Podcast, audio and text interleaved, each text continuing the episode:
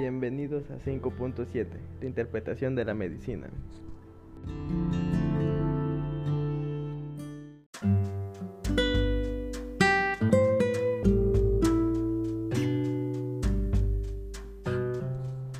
Hola a todos. El tema que vamos a abordar el día de hoy se trata de las pruebas que se utilizan para la valoración y control de terapia coagulante.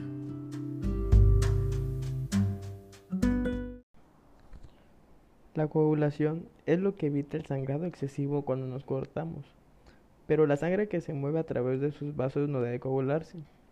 Si se llegan a formar tales coágulos, estos pueden viajar a través de nuestro torrente sanguíneo y llegar a ciertos órganos que son vitales para nosotros, ya sea el corazón, los pulmones y el cerebro.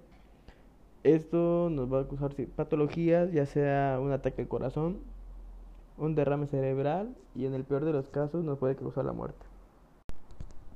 Dichas pruebas son de mucha utilidad ya que miden la capacidad de coagulación de sangre y la cantidad de tiempo que lleva para hacerla. Estas pruebas ayudan al médico a evaluar su riesgo de sangrado excesivo o desarrollar ciertos coágulos en algunas partes de los vasos sanguíneos. Existen diversas patologías que causan los problemas de la coagulación. En estas patologías podemos tener la trombofilia, la hemofilia y una enfermedad hepática. Teniendo este tema más fresco, hablaremos más a detalle sobre la interpretación de los resultados a la prueba de coagulación según el INR, que es el rango internacional normalizado. Esta prueba la podemos dividir en cuatro. Tiempo de sangrado, cuenta de plaquetas, la TP, que es el tiempo de protrombina, y posteriormente la TPT, que es el tiempo parcial de tromboplastina.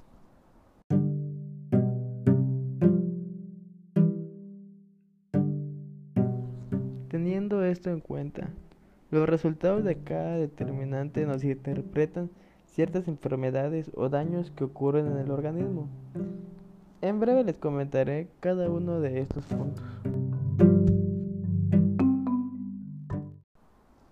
En el tiempo de sangrado, si el resultado arroja que es mayor de 6 minutos, como resultado obtendremos una trombocitopenia.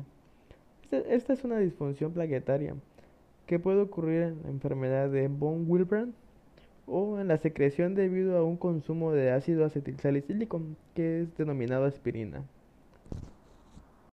El siguiente apartado es la cuenta de plaquetas. Si los resultados se encuentran por debajo de 150.000, podemos interpretar una inmensa cantidad de enfermedades, ya sea trombocitopenia, púrpura, lupus eritematoso, endocarditis bacteriana y sida entre otras. Posteriormente, en lo que se denomina como tiempo de prodrombina, si es mayor de 6 segundos, muy posiblemente nos encontraremos con enfermedades de tipo hepático, tales como cirrosis, hepatitis, carcinoma, heparina, una exclusión biliar, carencia de vitamina K o un tratamiento prolongado de antibióticos.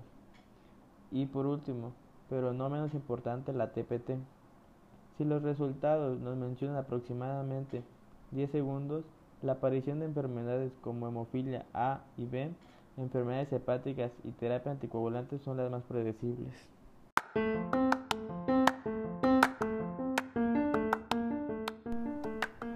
Una vez que ya hablamos de las pruebas, los resultados y la interpretación que se toma en ciertas patologías basados en los valores que el INR nos rige, le vamos a dar una relación con lo que es la toma de decisiones del tratamiento dental.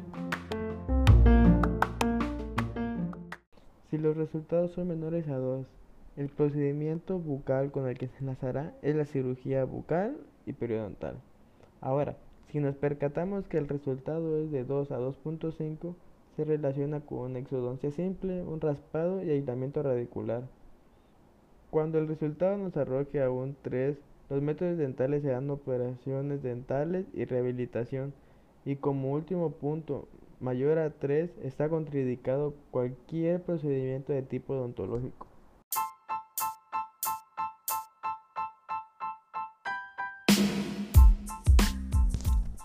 Esto sería todo por el día de hoy. Recuerden que no es difícil aprender lo que mencionamos anteriormente.